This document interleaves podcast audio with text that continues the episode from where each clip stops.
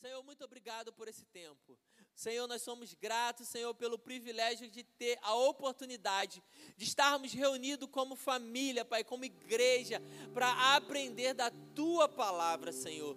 Obrigado, Senhor, por cada um dos teus filhos que abriram mão de de repente estar em outro lugar, porque estão aqui com sede e fome para receber mais de ti. Pai, eu tenho a convicção de que o Senhor jamais deixará os seus filhos com sede ou com fome, mas que o teu Espírito Santo está pronto a derramar sobre a vida de cada um deles. Senhor, eu sou apenas um instrumento nas tuas mãos. Usa-me conforme tu queres. Me dê sabedoria, discernimento e ousadia para comunicar a tua palavra. Essa é a nossa oração em nome de Jesus. Amém e amém. Glória a Deus. Hoje nós vamos começar uma nova série chamada Lares e Legados.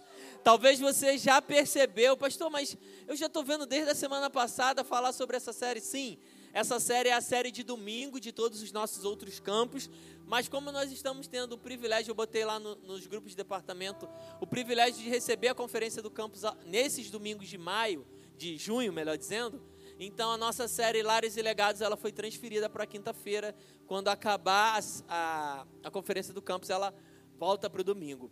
Mas eu estou com muita expectativa sobre essa série, porque eu tenho convicção, como o apóstolo estava falando aqui, tanto no nosso Revival Night, quanto ele falou domingo, nós temos a convicção de que nós estamos caminhando para um novo lugar como igreja, uma nova estação. A gente crê que a cada ano o Senhor ele vai nos alinhando ainda mais como igreja, ele vai nos ajustando ainda mais como igreja, ele vai fazendo com que a gente amadureça ainda mais como igreja. E para essa nova estação, lares e legados, existe uma porção sobrenatural e a gente vai aprender isso ao longo dessa série. Enquanto eu estava escrevendo essa mensagem, eu até anotei aqui para não esquecer. Uma das coisas que é interessante quando eu penso lares e legados é que muitas das vezes a gente, é, em tempos de aconselhamento pastoral, e eu quero aproveitar e abrir um gancho aqui, quase um comercial do YouTube, né? Você está assistindo um vídeo, para o vídeo para vir um anúncio que todas as sextas-feiras nós temos aqui um tempo de aconselhamento pastoral. Você pode é, marcar com a Letícia, a Letícia está ali, a nossa secretária, o WhatsApp que você manda mensagem, você fala com ela e ela manda, ela agenda um tempo com alguém da nossa equipe pastoral. Nós temos 13 pessoas na nossa equipe e com certeza 13 homens e mulheres cheios do Espírito Santo para auxiliar você, para ouvir você, para aconselhar, não segundo o nosso achismo, mas segundo a palavra de Deus eu quero te encorajar a tomar esse tempo. Mas, pastor, eu não estou com problema. Glória a Deus. Mas vai lá compartilhar suas bênçãos. Eu tenho certeza que existe algo sobrenatural para ser derramado sobre a sua vida. Amém? Então, pula o anúncio. Volta aqui agora. Mas, e muitas das vezes, quando a gente tem esses tempos de aconselhamento pastoral, a gente sempre ouve é, um pouco da história das pessoas. Às vezes, a nossa primeira oportunidade de conversar com aquela pessoa e aí a gente vai perguntando a ela como ela chegou aqui na igreja, ela vai contando um pouquinho da história. E uma das coisas que a gente ouve muito aqui é que, ah, eu estava em busca de uma casa, eu estava em busca de um lar, eu estava em busca de um lugar onde eu me sentia parte, onde eu me sentia é, conectado com aquilo. E aí eu cheguei aqui na Igreja United e eu tive esse sentimento. Glória a Deus. A Igreja United não é uma igreja perfeita, se você está chegando, se fique ciente disso, mas é um testemunho que a gente ouve muito. E eu me lembrei de um casal que já até saiu aqui da igreja, eles mudaram de estado. E numa dessas conversas que a gente estava tendo, é, quando eles estavam se preparando para se mudar, e eles falaram assim, na verdade até mais, tem, tem outro casal também que mudou de estado e falou a mesma coisa, falou assim, pastor, a gente já viu um lugar para morar, é, já é perto do meu trabalho para onde eu vou, mas eu tenho uma preocupação. Eu não sei onde eu vou congregar. Eu, eu não sei se eu vou achar uma igreja assim como essa, porque eu estou habituado aqui e tudo mais. E a gente sempre dá aquele aconselho: procure uma igreja não mais próximo da sua casa, mas procure uma igreja que seja próxima da palavra, que seja alinhado com a palavra, que ande junto, que não negocie valores, uma igreja próxima da Bíblia, que ande com a Bíblia conectada com ela. E eu tenho certeza que se você encontrar uma casa assim, ali você vai encontrar um lar. Ali você vai encontrar uma casa.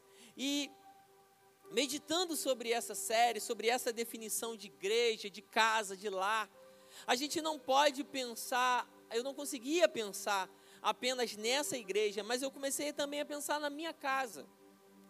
Lares e legados, como é o meu lar? Como é a minha casa? E aí eu falo minha casa, o meu endereço. Eu brinco que eu tenho duas casas. Às vezes eu passo mais tempo aqui do que na minha outra casa. Mas eu até quero mudar um pouquinho esse termo. Eu tenho dois lares. Porque, apesar de lar e casa parecer, parecerem palavras muito próximas, é quase que sinônimo, existe uma diferença muito sutil entre elas. E aí eu me lembrei que, se você já assistiu uma das nossas mensagens de casamento, tem algumas pessoas que já até quase decoraram aqui, o Ramon já quase decorou minha mensagem. Ano passado a gente fez mais de 10 casamentos para a glória de Deus. Se você, se você deseja se casar, eu acho que essa igreja é um bom lugar, porque a unção do casamento está sobre esse lugar. Amém, receba, amém, glória a Deus, é isso aí. Toma posse. Mas a gente fala é, na nossa mensagem que casa, e, e de fato o dicionário vai dizer isso, casa, na definição do dicionário, é um edifício, é um lugar de formatos e tamanhos variados, talvez de um ou dois andares, quase sempre destinados à habitação. Essa é a definição de casa. Mas a definição de lar é um lugar onde vive uma família. E isso muda. É uma reunião das pessoas que vivem em uma casa. E olha que interessante. Reunião de pessoas que vivem em uma casa a casa, reunião de pessoas que vivem dentro de uma casa. Lar é diferente de casa. Casa é um lugar feito de materiais, mas lar é feito de pessoas com propósitos específicos.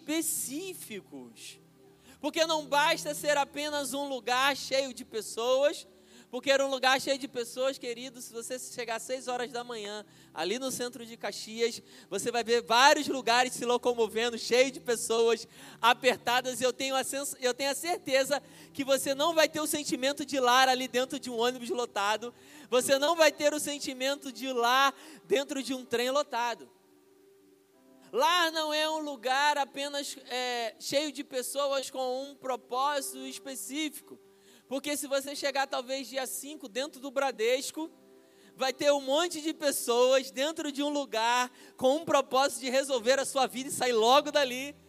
Todo mundo está debaixo do mesmo propósito, mas eu tenho certeza que aquele lugar não vai gerar a sensação, o sentimento de lar em você.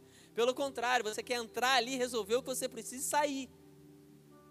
Lar é um lugar, lar é só é lá de verdade quando existe o Espírito Santo habitando ali. Porque lá para a gente é o lugar onde a gente encontra o quê? Paz. É um lugar onde a gente encontra o quê? Sossego. É um lugar onde a gente encontra alegria. É um lugar onde a gente encontra amor. É um lugar onde ele te traz o quê? Segurança. Talvez o seu dia está apertado. Talvez o seu dia está difícil. Talvez o seu dia está embaçado, como dizem uns aí. Talvez você naquele dia está sendo esticado, moído, e você está dentro de um lugar que às vezes é familiar para você, está cheio de pessoas que você conhece, cheio de pessoas que você vive, convive, mas tudo que você queria era sair daquele lugar. E aí, quando você entra num lugar como esse, ou dentro da sua própria casa, você fala: agora eu tenho paz. Agora parece que aquele peso saiu agora parece que aquela pressão já não me atinge mais. E talvez passam as horas e está na hora de você sair desse lar, seja daqui ou seja da sua casa, e aí você começa, caramba, eu vou ter que voltar lá para aquele lugar de novo. Eu vou ter que. Você está quase que sendo empurrado para a fornalha. Você está quase sendo empurrado para a cova dos leões. Porque lá, só é lá de verdade quando há o Espírito Santo habitando ali. Amém? Glória a Deus. Essa foi uma breve introdução para a gente trazer o título da mensagem dessa noite, que já está ali: O propósito do Pentecostes. Amém? Eu trouxe uma breve introdução da série, nossa hora está voando. Mas você já parou para pensar Qual é o propósito do Pentecostes? Talvez você está aqui, pastor, lares e legados. Mas esse é o nome da série, mas o título da mensagem é o propósito do Pentecostes. O que isso tem a ver com lares e legados? Mas você já parou para pensar? Comece a pensar agora. Qual é o propósito do Pentecostes?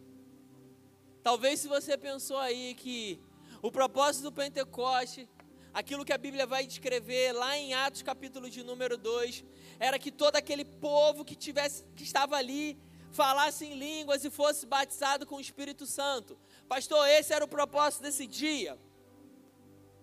Estou certo? Mais ou menos, mais ou menos. Não, talvez se você tem essa sensação, você está errado na sua, na sua definição. Não porque aquilo que você falou é errado, porque de fato aquilo aconteceu. Mas se a gente resume o Pentecostes a apenas um evento que aconteceu no quarto superior, descrito no início de capítulo 2, a gente está cerceando ou a gente está reduzindo a capacidade, o mover e o agir do Espírito Santo. Ele é muito mais, ele nos derramou muito mais, ele nos entregou muito mais do que apenas línguas repartidas de fogo que encheram aquela casa, sobre aquele lugar. Porque a ação dele não se limitou àquele dia, aproximadamente 50 dias após a morte de Jesus, 10 dias após a ascensão de Jesus, mas a ação, o propósito do Pentecostes, ela acontece até hoje nos nossos dias.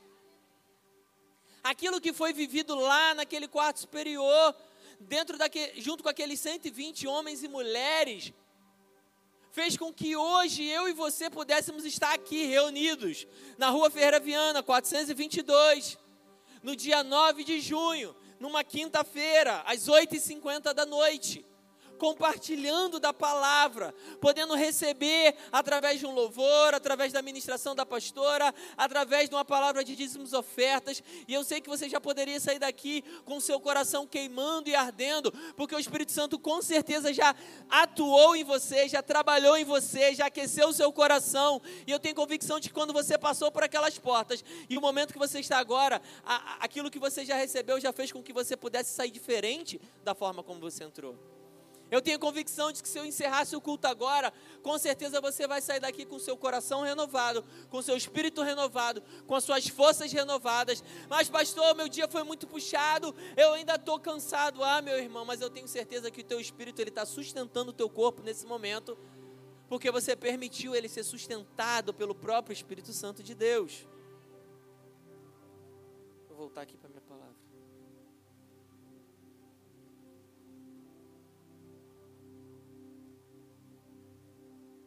A primeira coisa que eu me lembro quando eu penso no Pentecostes, além, claro, como eu disse, do episódio escrito lá nos primeiros versículos de Ato 2, é também o que está escrito em 1 Coríntios, capítulo 3, do verso 16 ao 17, vai dizer assim: Vocês não sabem que são santuário de Deus e que o Espírito de Deus habita em vocês? Se alguém destruir o santuário de Deus, Deus o destruirá, pois o santuário de Deus que são vocês é sagrado.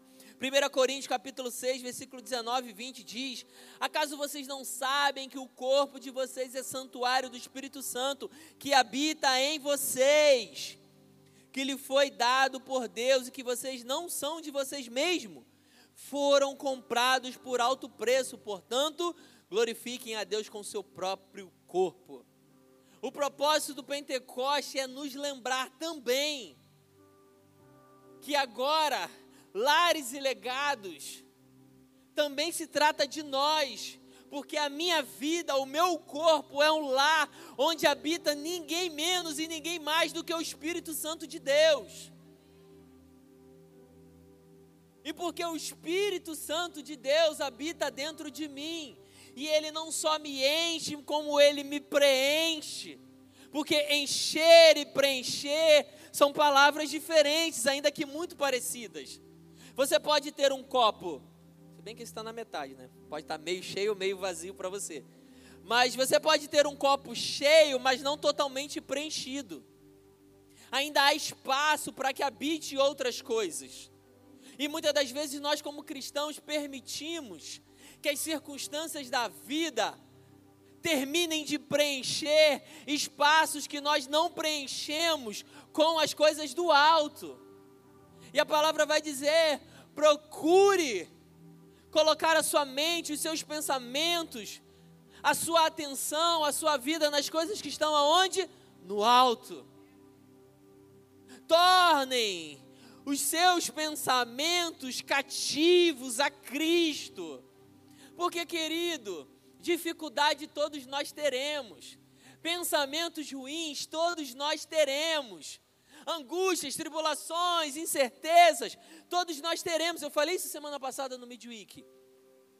Mas quando esse pensamento vem, quando a tristeza vem, quando a angústia vem, o que é que você faz com ela? Você a alimenta? Você dá de comer na sua mãozinha, chama ela para comer na sua mãozinha, e aquilo vai crescendo, vai inchando, vai aumentando, e aquilo que antes parecia um pincher, agora parece um São Bernardo, Hot Valley. Ou você torna o seu pensamento cativo a Cristo, e como você faz isso? Vem aquele pensamento: isso não é para você, você não tem direito a isso, você não merece. Ah, mas você não tem, você não não é tão santo, você não é tão crente, você não é tão preparado quanto fulano, quanto fulana. Mas você pega a palavra, porque é você quem torna o seu pensamento cativo a Cristo. Como você faz isso? Você vai lá e pega a palavra e faz com que ela aprisione o seu pensamento. Você pega a palavra e fala: olha, ainda que, que as circunstâncias digam que, que a minha vida vai ser um total caos, a palavra me garante que o Senhor Jesus me ensinou que no mundo eu teria aflições, então eu posso ter bom ânimo, eu posso continuar alegre, eu posso permanecer no lugar aonde eu fui chamado, porque Ele venceu o mundo e a minha vida eu entreguei a Ele, eu caminho com Ele, então eu vou vencer também ainda que exista tristeza no meu coração, isso pareça que vai minar as minhas forças, eu não quero fazer mais nada, eu não quero mais ler a Bíblia, eu não quero mais orar, eu não quero mais sair de casa, mas eu vou pegar e eu vou começar a me alegrar. Mas como aí, pastor? Eu vou me alegrar como? A minha vida está um caos, mas a palavra vai dizer que a alegria do Senhor ela é minha força. Então eu torno o meu pensamento cativo, me movendo naquilo que a palavra me ensina.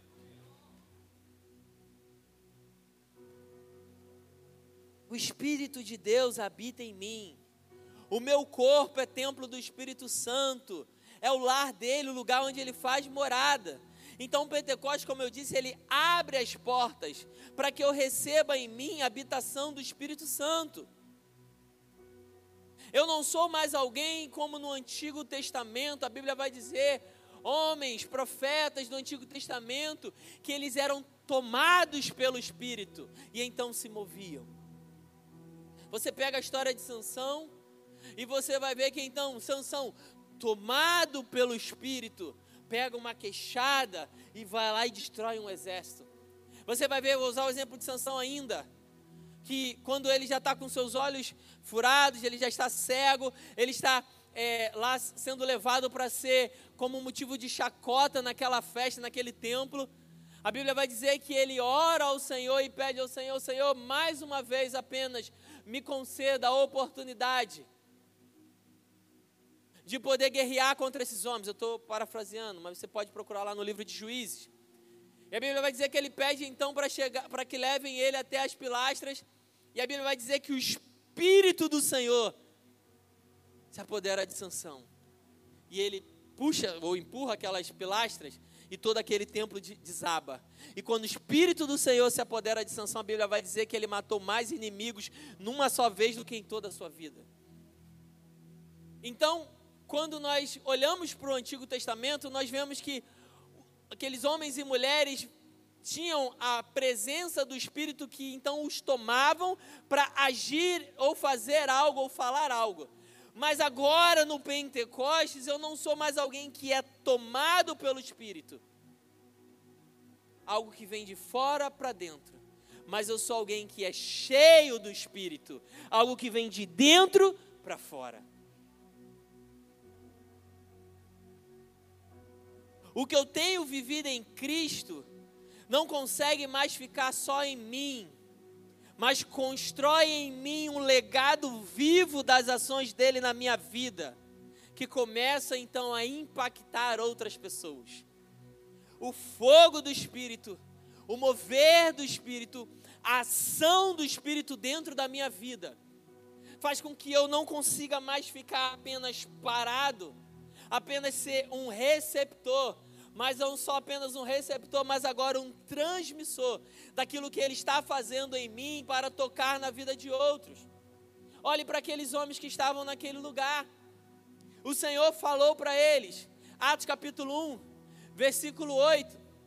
Atos capítulo 1, versículo 4 vai dizer: Fiquem em Jerusalém, até que do alto vos seja dado. A primeira direção do Senhor para os seus discípulos: olha, não saia daqui, vai acontecer algo e vocês precisam estar aqui, prontos para receber. Lá no versículo 8 ele vai dizer: Mas receberão poder quando o Espírito Santo descer sobre vós, e serão minhas testemunhas, tanto em Jerusalém, Judéia, Samaria, até os confins da terra.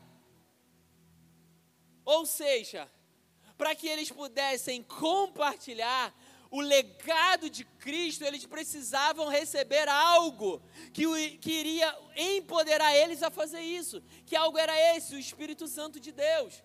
E você vai ver lá em Atos capítulo 2, que então eles estavam naquela casa quando de repente do céu veio um som como de um vento impetuoso, encheu toda aquela casa, línguas repartidas como de fogo desceram do céu e pousaram sobre as suas cabeças. E a Bíblia vai dizer que todos, não disse que 110, não disse que 119, não disse que 50, não disse que 30, a Bíblia disse que todos que estavam ali. Porque grave algo no seu coração, querido. O Espírito Santo, ele é para todos. Todos que estavam ali foram cheios. E é lindo que logo em seguida, a Bíblia vai dizer que a ação do Espírito que aconteceu naquele lugar, o barulho como de um vento impetuoso que encheu toda aquela casa, que sacudiu os alicerces daquela casa, fez com que pessoas que estavam ali naquela região, que vieram por causa da festa do Pentecostes, corressem para ver o que, que estava acontecendo ali e começaram a ver homens e mulheres falando das maravilhas de Deus em suas línguas. E a Bíblia vai dizer que Pedro então se levanta, e agora não mais aquele Pedro que era alguém impetuoso, que dizia: Ah, mestre, eu jamais vou deixar que algo aconteça com você. E, Pedro, e o Senhor fala para ele: Ah, Pedro, antes que o galo cante, você vai me negar três vezes. Não mais aquele Pedro que, quando o soldado chegou para prender Jesus, sacou a sua espada e cortou a orelha do soldado.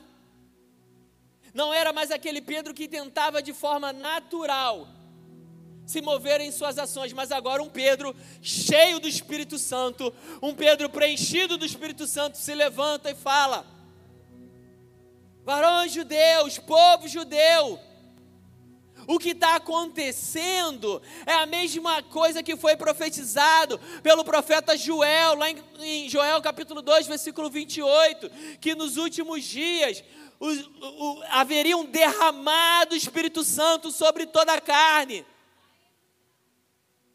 Os nossos, os nossos anciãos terão sonhos, nossos jovens terão visões.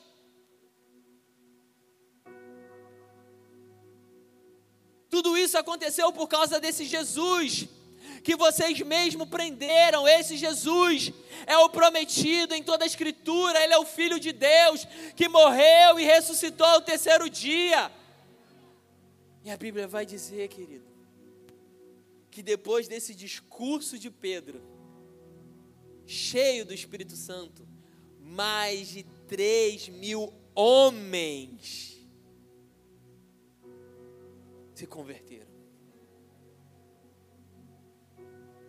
A partir do momento em que Pedro foi inflamado pelo Espírito Santo de Deus, a partir do momento que Pedro foi impactado por aquilo que aconteceu lá no Pentecoste, o propósito do Pentecoste começou a se cumprir, onde agora nós podemos ver no, no, final do capítulo de número 2, Atos capítulo 2, versículo 42 ao 47, vai dizer que aquele povo se dedicava ao ensino dos apóstolos e à comunhão, ao partir do pão e às orações.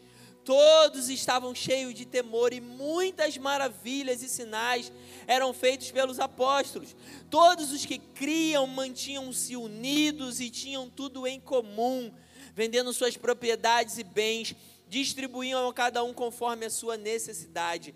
Todos os dias continuavam a reunir-se no pátio do templo, partiam pão em suas casas e juntos participavam das refeições com alegria e sinceridade do coração, louvando a Deus e tendo a simpatia de todo o povo, e o Senhor lhes acrescentavam todos os dias os que iam sendo salvos. Esse mesmo, essa mesma descrição em Atos 2:42, você vai ver lá também em Atos de número 4, Atos capítulo de número 4. Você vai vendo esse povo perpetuando o legado de Cristo. O propósito do Pentecoste, querido, é que nós pudéssemos perpetuar o legado de Cristo. Se nós olharmos é, para os estudiosos da época, eles vão dizer que o caminho onde Jesus passou naquele tempo era como num raio de 300 quilômetros. Ele não foi além daquilo ali. Eu poderia te dizer, querido, que se Jesus estivesse aqui hoje, em Duque de Caxias, acho que se ele escolhesse um lugar, com certeza ele escolheria Caxias. Caxias é uma terra abençoada. Mas se Jesus estivesse aqui hoje, em Duque de Caxias, andando e pregando por toda a região, ele pessoalmente não chegaria em São Paulo. Ele pessoalmente não chegaria em Campos. Ele pessoalmente não cobriria, talvez, muitos pontos do próprio estado do Rio de Janeiro. Porque eles andavam como? A pé. Mas a partir do momento em que Jesus está se preparando para deixar essa terra e ele começa a dar instruções para os seus discípulos, ele vai falar que nós faríamos obras ainda maiores das que ele fez. E você talvez olha para esse versículo e pensa: mas como assim? Como que eu vou fazer algo maior do que Jesus? Ele é Jesus. Mas querido, nós temos a oportunidade de tocar em lugares onde ele não tocou pisar em lugares onde ele não pisou. Mas naturalmente nós não poderemos fazer isso. Mas por causa do propósito do Pentecoste, cheios do Espírito Santo, nós temos a oportunidade de aonde nós colocarmos as plantas dos nossos pés, ali se tornar uma embaixada do reino de Deus, aonde nós estivermos presente, ali se tornar uma embaixada do reino de Deus, nós temos a oportunidade de talvez alcançar pessoas que naturalmente nunca colocariam os pés dentro de uma igreja.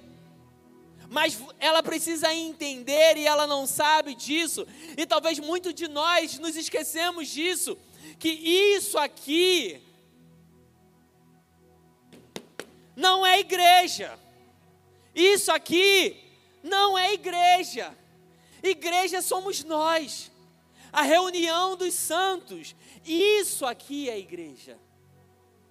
E quando nós estamos aqui, como povo de Atos 2, ouvindo o ensino dos apóstolos, ouvindo o ensino dos líderes da igreja, esse é o lugar onde você vem para receber correção, alinhamento, encorajamento, ensinamento, preparo, é o lugar onde você vem para ser curado, para ser tratado, para ser preenchido, para ser fortalecido, mas não para ficar dentro desse lugar, não para ficar aqui parado, mas para sair e levar o legado de Cristo para toda criatura. Porque o que o Senhor Jesus falou para os seus discípulos era: Mas receberão poder quando o Espírito descer sobre vós, mas o versículo não parou aí. E ele fala: e serão minhas testemunhas, tanto em Jerusalém, tanto na Judéia, tanto na Sama, em Samaria, mas não parou ali, até os confins da terra. E o confim da terra, querido, é até Caxias. E o confim da terra, querido, é até São João. Os confins da terra, querido, é até Gramacho. Os confins da terra, querido, é até Amapá. Os confins da terra, querido, é até o Vale do Ipê. Os confins da terra, querido, é até Queimados. Os confins da terra, querido, é até Campos. É até o Acre. É até o Nordeste. Onde quer que tenha um pedaço de terra, a palavra do Senhor precisa ser pregada.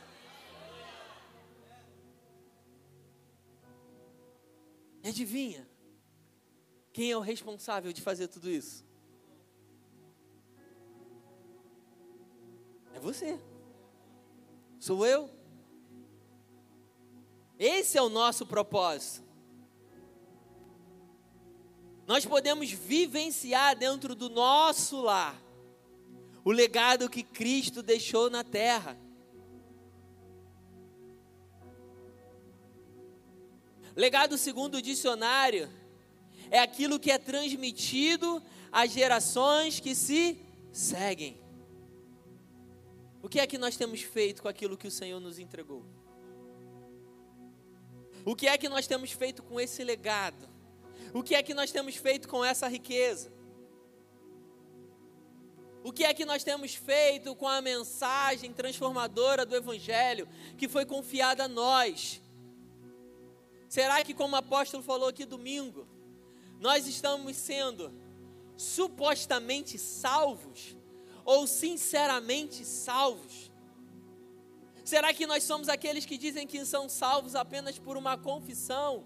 Ah, é, eu sou salvo. É, um dia eu fui lá na igreja, levantei minha mão, fiz o curso de novos membros, tem até. É, já botei lá na, na bio do meu Instagram. Botei lá o emojizinho da igreja, arroba Igreja United de Caxias, pronto.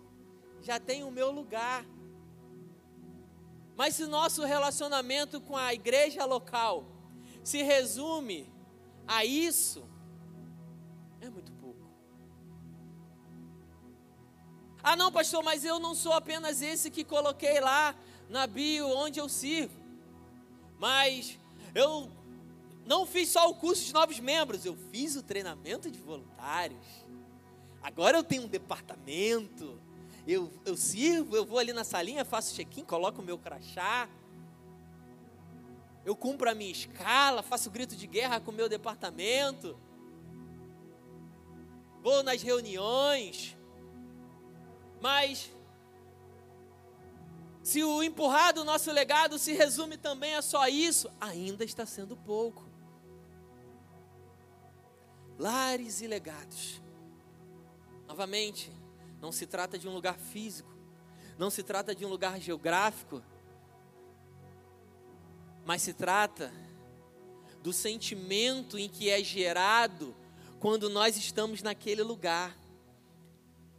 Nós temos o privilégio e a oportunidade de trazer tudo aquilo que nós temos vivido aqui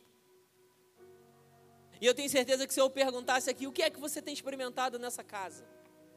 Eu tenho certeza que teríamos diversos testemunhos. Resume uma palavra alguém para mim, o que você tem experimentado nessa casa? Poder, outro. Provisão, outro. Sabedoria, outro. Fidelidade, outro. Cura, outro. Amém. Glória a Deus. E a gente vai ficar aqui, com certeza alguém vai levantar uma bandeira, alguém vai dar uma palavra. Tenho vivido promessas, tenho vivido propósito, tenho vivido sonhos. E novamente, não é por conta da, da placa. Esquece a placa Igreja United Caxias. Estou falando sobre a reunião dos santos. Estou falando sobre a igreja, o lar. E esse lugar te dá a sensação de lar, não é porque ele se chama Igreja United, não é porque eu estou aqui. Esse lugar te dá a sensação de lar, porque o Espírito Santo habita e tem liberdade nesse lugar. Mas eu quero te dizer algo. Você não precisa experimentar de lar apenas nesse lugar, pelo contrário, você tem a responsabilidade de levar aquilo que você está experimentando aqui para dentro da sua casa. Porque, novamente, o Espírito Santo de Deus, ele não habita aqui. Porque a palavra de Deus vai dizer que ele não habita em templos feitos por mãos humanas. O Espírito Santo de Deus, ele habita dentro de você.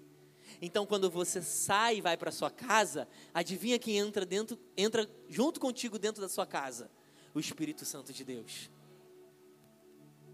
Mas é nossa responsabilidade permitir a liberdade dele agir lá dentro, assim como ele encontra a liberdade de agir aqui dentro. Porque aqui dentro dessa casa, e eu falo aqui desse espaço físico, abaixo de Jesus, abaixo dos nossos apóstolos, a maior autoridade espiritual dessa casa sou eu. Junto com a minha esposa, pastora Juliane. Então, o reino dos céus, ele respeita a hierarquia. O reino dos céus, ele respeita a autoridade. O reino de Deus não é bagunça.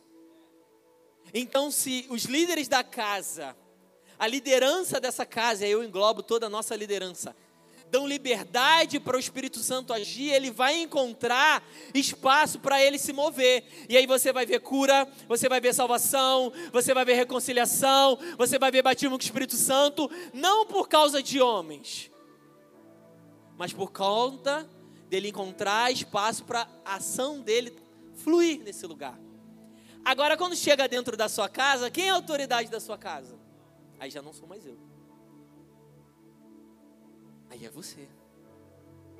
Você tem a responsabilidade de dentro da sua casa fincar a bandeira e dizer: aqui é a embaixada do reino de Deus.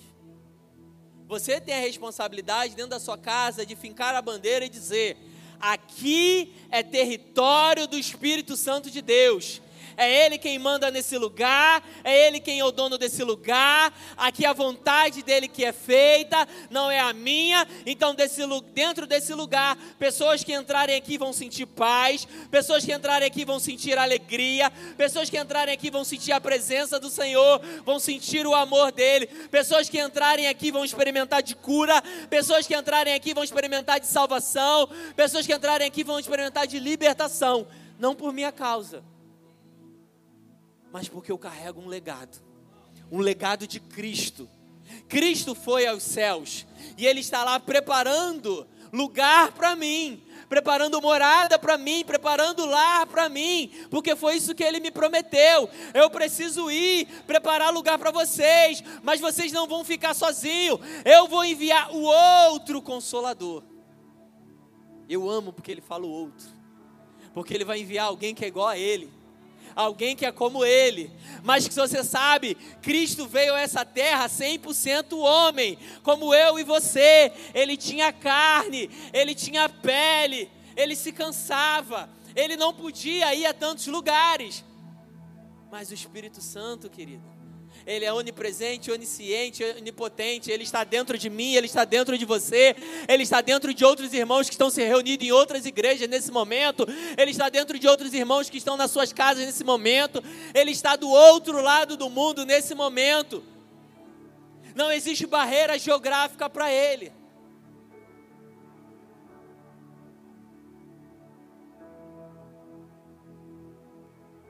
Pentecoste quebrou todas as barreiras geográficas que poderiam impedir de pessoas experimentarem a Cristo.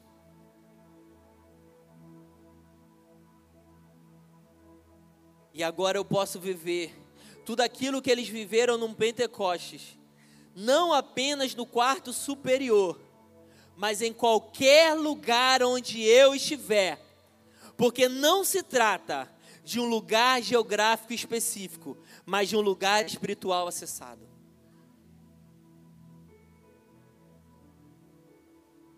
Não é sobre lugares geográficos, é sobre lugares espirituais. E essa série, ela é para chamar a nossa atenção que nós temos uma responsabilidade de não construir casas, mas de construir lá. Começando aqui, se refletindo lá na sua casa.